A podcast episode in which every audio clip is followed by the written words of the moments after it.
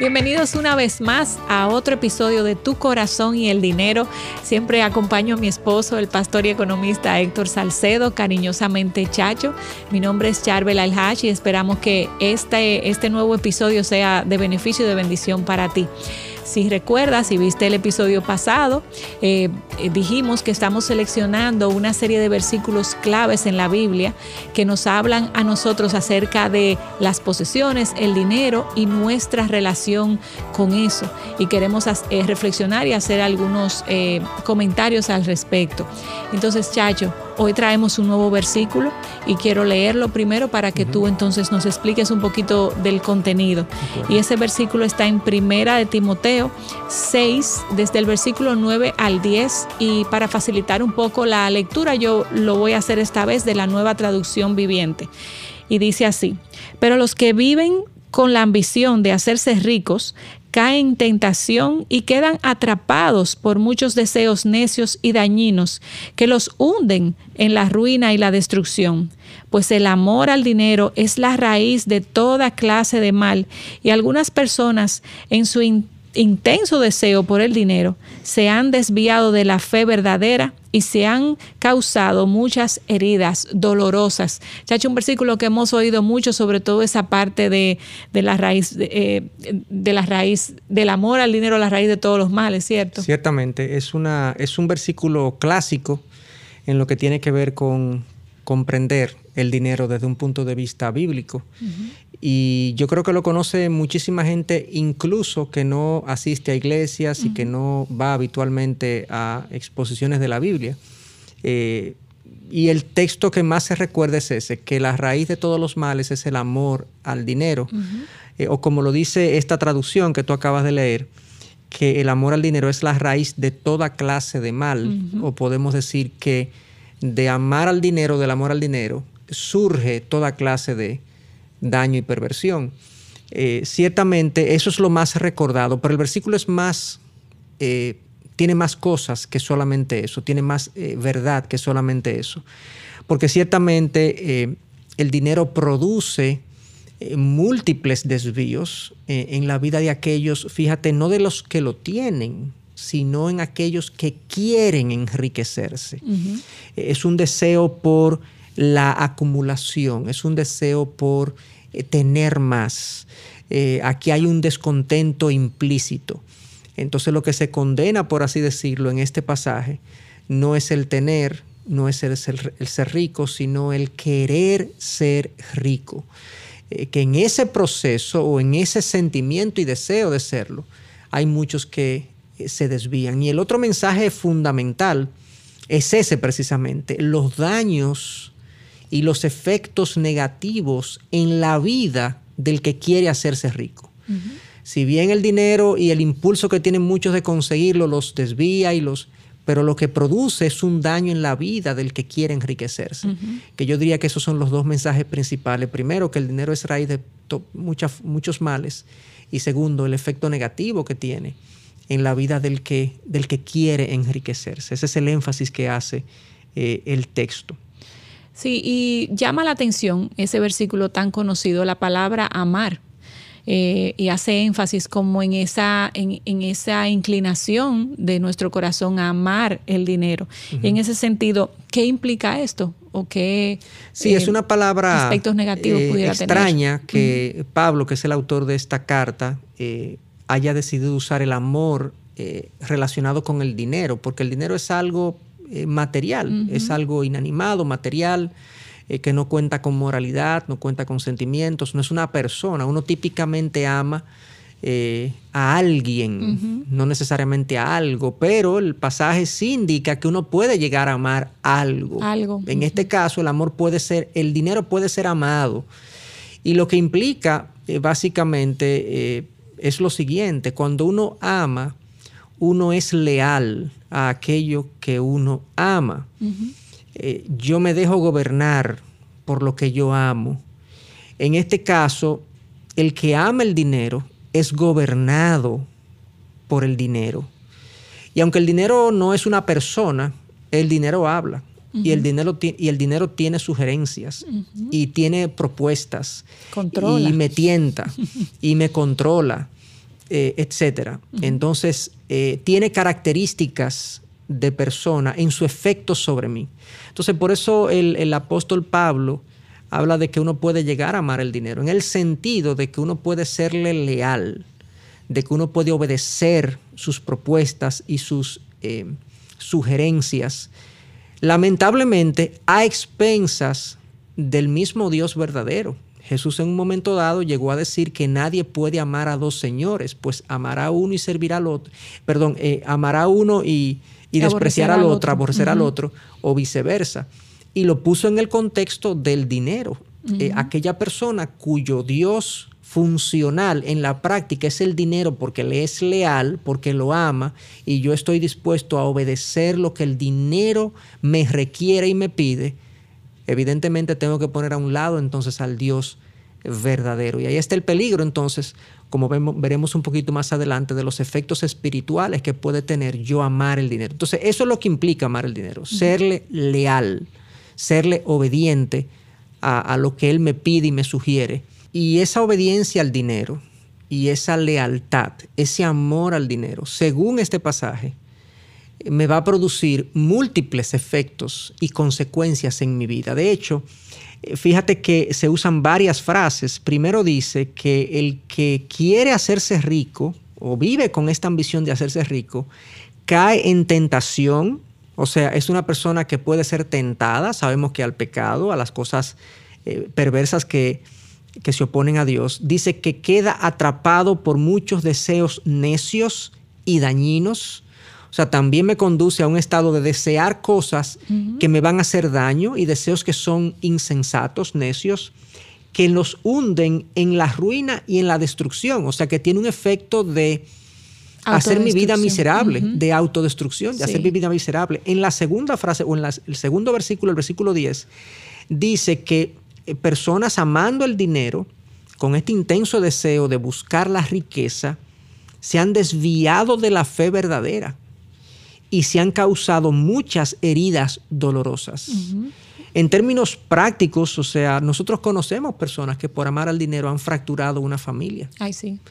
Han fracturado un matrimonio, se alejan de sus hijos, personas que traicionan amistades, por tener más, por lograr más, que violentan leyes. Dañan su salud. Dañan su salud, exactamente. O sea, evidentemente el amor al dinero me coloca, al serle leal, a costa de lo que sea, por así decirlo, yo sacrifico otras riquezas de la vida. Entonces, a eso es que se refiere, a eso es que se refiere el texto donde la persona que quiere enriquecerse, entonces cae en tentación, deseos dañinos que nos conducen a tentación y nos, perdón, nos conducen a desvíos de la fe y a torturarnos con muchos dolores de múltiples maneras. Y a la luz de eso, Chacho, de lo que tú estás diciendo, hay una frase del autor eh, J.C. Riley que tú has mencionado en el pasado y yo quisiera compartirla con los que nos escuchan, hablando de, esto, de la autodestrucción que puede traer el amor al dinero. Y, y él dice, el dinero en realidad es una de las posesiones menos satisfactorias. Indudablemente quita algunas ansiedades, pero introduce tantas como quita. Hay aflicción en su, en, su consecución. en su búsqueda. En su búsqueda. Gracias por la aclaración, esa palabra ahí rebuscada. Hay ansiedad en su conservación. Hay tentaciones en su utilización, hay culpa en su abuso, hay dolor en su pérdida, hay perplejidad en su empleo. Dos terceras partes de todas las luchas, peleas y pleitos en el mundo surgen de una sola causa, el dinero. Es increíble. yo quiero añadirle una nota bíblica al comentario de Riley. Surgen del amor al dinero. Del amor al dinero, de claro. Querer más. Porque en sí el dinero. No el dinero en sí. No en sí, sino esa, esa relación emocional, como tú explicabas, incorrecta. Ese apego al dinero. Y te quiero preguntar, Chacho, ¿por qué tú piensas eh, y, ya me imagino que en consejería has visto muchas cosas. Eh, ¿Por qué piensas que la gente está dispuesta a perseguir el dinero aún quizás a expensa de su propia salud, de sus propias relaciones, como tú mencionabas ahorita. ¿Por qué pasa eso? Sino aún viendo que muchos de los que tienen mucho tampoco tienen una gran vida en términos reales. Eh, quizás son vidas vistosas, quizás son vidas cómodas, materialmente, cómodas, pero como decía Riley, introduce tantas ansiedades como quita. Bueno, yo creo que la gente insiste en su búsqueda del dinero y de ser rico, porque de hecho los estudios sociológicos están ahí de que un porcentaje significativo de las personas quieren ser ricos. Em, porque el dinero engaña. Mm. El dinero engaña. O sea, la gente está en una búsqueda del dinero porque asocia la plenitud de la vida con el tener mucho. Y, fue como Cristo dijo en Mateo 13:22, cuando hablaba de la, de la parábola del sembrador. Él decía que la, que el sembrador salió a sembrar y tiró la semilla, que es la palabra de Dios, en, diferentes tipos de terreno que representan los corazones. Pero hubo, uno en particular, que es el, está en el versículo 13, 22, que es donde él dice lo siguiente, y aquel, aquel en quien se sembró la semilla entre espinos, ese es el terreno que tiene espinos, este es el que oye la palabra, pero las preocupaciones del mundo, y el engaño de las riquezas ahogan la palabra y se queda sin fruto. O sea, la riqueza te engaña y te hace pensar que si la tienes, te sentirás pleno. Mucha gente asocia su eh, falta de plenitud en la vida, su falta de satisfacción y de contentamiento y de valor en la vida, a que le faltan cosas. Y tienen la esperanza de que cuando tengan más se van a sentir diferentes. Y mucho entonces de los que tienen mucho, ya la ilusión se le ha terminado eh, y ya saben que no se trata de una falta de dinero, sino que hay otras cosas en la vida que son las que llenan el corazón. Entonces, por eso la gente está dispuesta a sacrificar su salud, a sacrificar relaciones, porque entiende que ni en sus relaciones, ni en otras cosas de la vida hay tanta satisfacción como en el dinero y lo persiguen, pero al final se dan cuenta que es un engaño. Es un engaño. Lamentablemente. Y cuando tú dices que es un engaño es porque es eh, ese efecto eh, o sus daños son como invisibles para nosotros, no lo vemos. Entonces muchos de nosotros pudiéramos estar ahí en esa situación donde no vemos el daño que está causando mi, eh, amor por el dinero. Entonces, eso, lo, es lo peor de este padecimiento. Así es. Es como el que padece de un cáncer que es asintomático, no, tú no sientes ningún síntoma, pero cuando lo descubres ya es muy tarde y te mata. Exacto. De la misma manera, en muchas ocasiones, eh, el amor al dinero pasa desapercibido para quien padece esa enfermedad, entre comillas, pongámosle así. Y cuando viene a darse cuenta, ya su corazón está totalmente endurecido, materializado, eh, se ha vuelto un corazón mercantilista que todo lo ve en términos de dinero y en términos de beneficio y conveniencia personal. Entonces, eh, eh, eso es un problema añadido ya al amor al dinero, porque está la enfermedad, pero está el problema de que no es visible a quien la padece. Y la verdad que eh, para hacérsela ver muchas veces es, es difícil a la gente. Sí, porque podemos confundir. O a nosotros, porque a veces nosotros también, podemos nosotros hemos caído ahí. Exactamente. y, y, es difícil verlo también porque nos escudamos en la idea de que yo tengo que ser diligente tengo que proveer, tengo que hacer mi mejor esfuerzo, lo cual es cierto, pero entonces se disfraza en esa avaricia o en esa búsqueda insaciable y se nos esconde eh, ese, ese mal.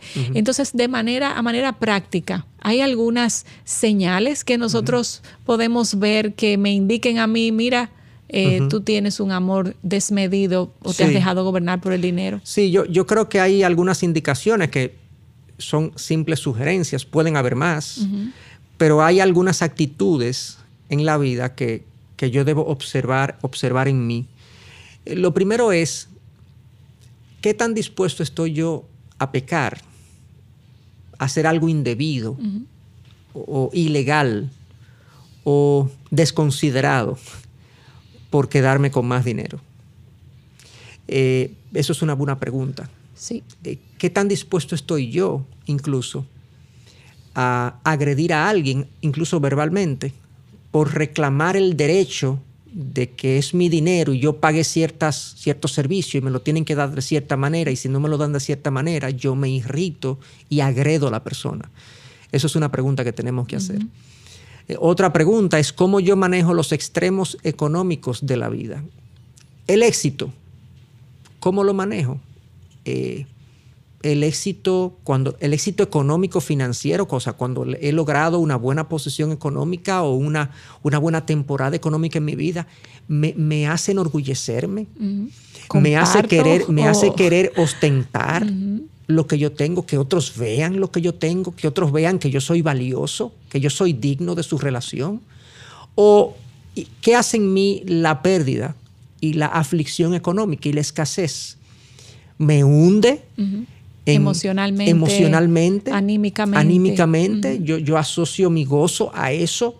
O sea, el manejo de los extremos económicos, si, si, si el, bienestar económico me enorgullece y el, la escasez económica me hunde emocionalmente, entonces mi corazón depende del dinero. Yo, yo lo amo, yo tengo una relación afectiva de amor y de dependencia emocional del dinero.